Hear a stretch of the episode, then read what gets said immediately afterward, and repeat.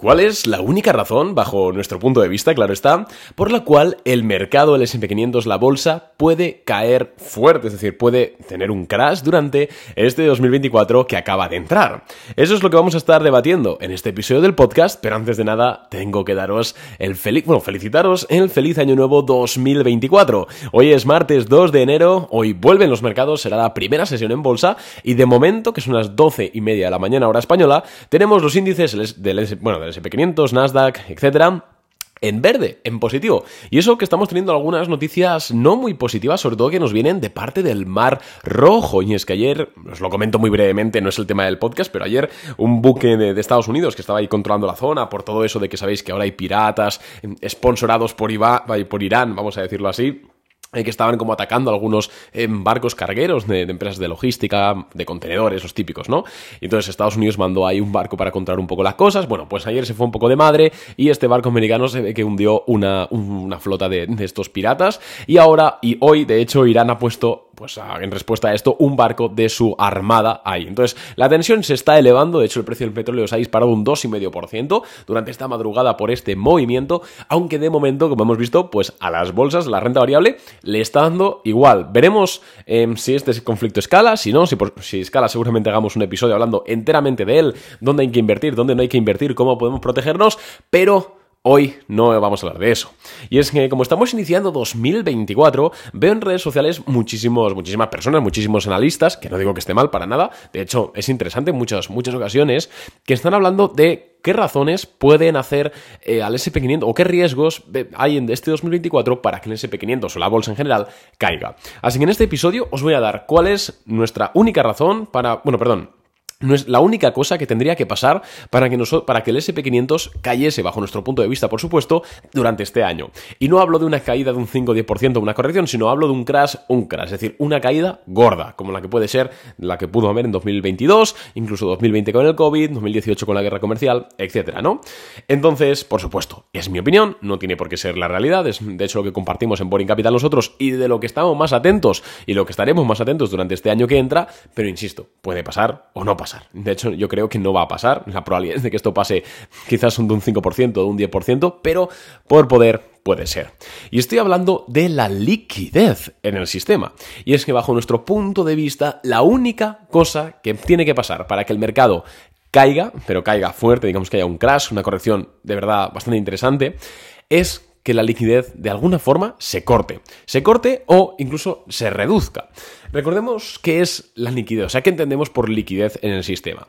Vamos a simplificar esto muchísimo, así que si cualquier doctor en macroeconomía, etcétera, seguramente se va a sentir bastante, bastante asfixiado por, por este podcast. Pero vamos a intentar darlo en un, en un lenguaje muy básico.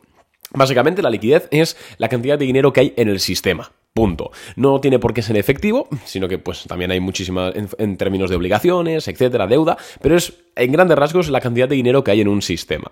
Em, como estamos hablando del SP500, hablaremos del sistema de la Reserva Federal, ¿no? Seguramente estos términos lo hayáis escuchado, si, si escucháis a otros analistas, tanto ingleses como españoles, habréis escuchado el término sistema de la Reserva Federal. Y nos, nos estamos refiriendo a eso, a la cantidad de dinero que hay en el sistema. Entonces, hay como una forma muy clásica de inyectar dinero en el sistema, que son las QE, Quantitative Easing. Son políticas de expansión monetaria. Lo que hablan, hablando en plata, impresión de dinero. Es lo, es lo que ha ocurrido desde 2007-2008, que entramos en la, en la, gran crisis financiera, pues a partir de ahí, digamos que los bancos occidentales descubrieron que realizando QEs, es decir, eh, inyectando liquidez en el sistema, las crisis pues, se podían sobrellevar de una manera más eficiente, vamos a decirlo así. Hasta el año 2007, bueno, hasta el año 2007-2008, hasta que descubrieron esto, el principal, digamos, la, el principal, la principal cosa que podías cambiar para cambiar el, flujo económico, la política monetaria, eran los tipos de interés. Hasta 2007-2008, que descubrieron que las quantitative easing funcionaban bastante bien para, digamos, cambiar el rumbo, el rumbo de una economía, se empleaban los tipos de interés, subidas de tipos de interés o bajadas de tipos de interés cuando querías em, mejorar, digamos, el, el clima económico. Sin embargo, insisto, a partir de la gran crisis financiera que vivimos, las QE han cobrado gran relevancia como un mecanismo adicional a los tipos de interés para dirigir la economía. tanto para bien, es decir, en el sentido de estimularla, que son las QEs, como para, digamos, enfriarla, que son las QTs. Entonces, siempre que hablamos de QEs, son inyección de, dinero, es eh, impresión de nuevo papel moneda, para que me entendáis. Realmente no imprimen los billetes, sino que lo que hacen es comprar bonos, ¿vale? Pero bueno, vamos a decir imprimir dinero, las QEs. ¿Qué pasa? Que si vemos un gráfico de la liquidez que hay en el, en el sistema, vamos, en el sistema de la Reserva Federal, y le ponemos encima un gráfico del SP500, esto ya lo hemos comentado en varias redes sociales, vemos que la correlación es brutal. De hecho, cuanta más liquidez hay en el sistema, más al alza se mueven los mercados. Y cuando hay un recorte de liquidez en el sistema, los mercados van a la baja. Pero es que no solo los mercados de SP500, sino que prácticamente cualquier em, producto de renta variable, quitando ciertas modas o ciertas burbujas, incluyendo aquí em, criptomonedas, em, acciones al contado individuales, otros fondos, otros, perdón, índices, etcétera, todo producto de renta variable, es decir, que se desconoce la rentabilidad en el momento de la compra, tiende a seguir de forma bastante fideligna al número, bueno, la cantidad de liquidez que hay en el sistema. Entonces, nosotros creemos que en 2024 la única cosa que tendría que pasar en 2024 para ver una caída en bolsa sería un recorte de esta liquidez, es decir, que se vaya, bueno, que recorten la liquidez del sistema. Hay muchos, muchos analistas diciendo que, bueno, que hay que estar atentos a, Oriente Próximo, que hay que estar atentos a Ucrania, que hay que estar atentos a si la inflación rebota, que creo que es poco probable de momento, hay que estar atentos a si entran en recesión las economías, el comercio, China, etc. Y sin embargo, si os soy totalmente sincero, creo que aunque nos pusiésemos en el peor de los casos, de que Oriente Próximo sigue en conflicto, incluso escala, que Ucrania, la guerra de Ucrania no se termina, que los países entran en recesión, pongámonos en el peor, digamos, de, escenario, dentro de lo posible y de lo, y de lo razonable, de, estos, de estas variables que se están comentando mucho por redes sociales, joder, si os soy sincero, creo que el mercado, no digo que, que tendría un rally brutal, pero creo que el mercado no se desplomaría como un crash. Para nada. Porque al mercado lo que más le importa es la liquidez que hay en el sistema. ¿Vale? Entonces, Em, hemos hablado de las QA y de las QT, pero amigos diréis, vale Arnau, pero tú me has contado hace un par de años en este mismo podcast que en noviembre de 2021 los, bancos, los principales bancos centrales, incluyendo la Reserva Federal, dejaron de realizar QEs, es decir, dejaron de inyectar liquidez en el sistema, de dar estímulos y, al y de hecho empezaron a hacer un QT, un eh, quantitative tightening, es decir, retirar ese efectivo del sistema. Y yo te diré, Sí, pero amigos, las QE resulta, nuevo plot twist, que no es la única forma de inyectar liquidez en, la economía. De hecho, para ver esto tenemos que, vernos, tenemos que ver un gráfico de la liquidez global y tenemos que ver también un gráfico de... Em, bueno, perdón, un gráfico. Tenemos que ver también, remontarnos a marzo de 2023. Y es que más o menos desde 2020, durante 2022 hubo un ligero, bueno, bastante recorte de, dinero, de, liquidez en el, sistema, sobre todo em, con, la, con las QT que se aprobaron a finales de 2021 y también con esa subida de tipos de interés, que quieras que no, pues siempre enfría todo mucho más, aunque no retire liquidez por sí, QT, eh, QT más eh, subida de tipos de interés, pues enfría bastante la economía. ¿Y qué le pasó a la bolsa durante 2022? Bueno, pues un año bastante bajista. Sin embargo, llegamos a 2023 y en marzo tenemos una quiebra bancaria muy importante, la de Silicon Valley Bank, que luego también por desconfianza, por, por efecto contagio, acaba haciendo quebrar a Signature Bank y también a First Republic Bank, que son las mayores quiebras bancarias desde la crisis de 2007. Entonces, ¿qué hizo la Reserva Federal? Recordemos a ese podcast que seguramente creo que también grabé varios podcasts acerca de esto el, el año pasado. ¿Qué hizo la Fed?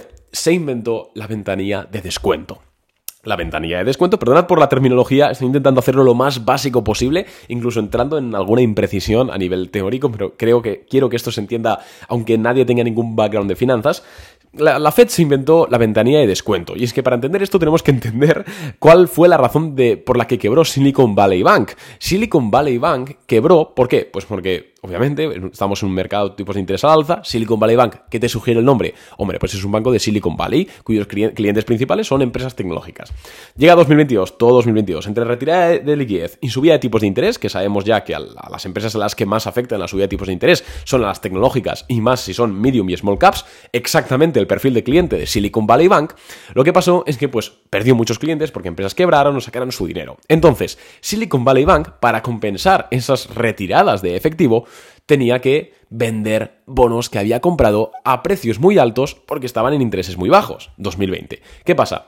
Que las rentabilidades de los bonos se dispararon, por lo cual el precio bajó. Entonces tuvo que realizar muchísimas pérdidas que no tenían realizadas y que no tenían casi ni indicadas. Y al final, pues el banco quebró. Primero, pues eh, se empezaron a, los primeros rumores de ostras que este banco está liquidando muchísimo. no sé si estabais ahí, pero esto pasó en cuestión de 24 o 48 horas. Que está empezando a liquidar muchísimo dinero, o sea, perdón, a liquidar muchísimos bonos con pérdida, no sé qué. Entonces se corrió la voz, todo el mundo quiso sacar el dinero de Silicon Valley, de Silicon Valley Bank a la vez, lo cual hizo que tuviesen que vender más bonos realizando esas pérdidas y petó. ¿Qué pasa? Esto, efecto contagio, First Republic, bueno, un montón de bancos que, que se vieron jodidos y de hecho Credit Suisse en Europa quebró, Deutsche Bank estuvo muy cerca de quebrar y que se inventó la Reserva Federal. para que no quebrasen más bancos. Se inventó la ventanilla de descuento, que básicamente es un sitio en el cual el banco va y dice, hey, tengo problemas. ¿Cuál es tu problema? Pues mi problema es que tengo que cubrir mil millones de dólares y para hacerlo tengo que vender en bonos, pero realizaría una pérdida brutal. Y la Fed lo que te dice es, no te preocupes, yo te doy o sea, te, te compro esos bonos eh, al precio que los compraste, es decir, sin realizar esa pérdida. Y claro, aquí, pues eso es una inyección de liquidez en el sistema en toda regla. Y de hecho, si vemos un gráfico de la liquidez del balance de la Reserva Federal, vemos que hay un rebote muy fuerte en marzo de 2023, precisamente por este mecanismo. Y a partir de ahí, entre pitos y flautas, si vemos, insisto, un gráfico de la liquidez global, lo, podéis ver por redes sociales mías, lo he publicado mil veces en Twitter, si lo buscáis por ahí lo encontráis, em, la correlación es absoluta. Entonces, si la única razón para que haya un crash en el mercado, quitando que pase cualquier tipo de cisne negro, una guerra mundial, yo que sé, una pandemia, quitando todo esto, por supuesto, la única razón para que haya un crash este 2024 en bolsa, crash, crash, caída fuerte, no digo una corrección, crash, es que por algún motivo la liquidez em, deje de salirle por las orejas a la gente.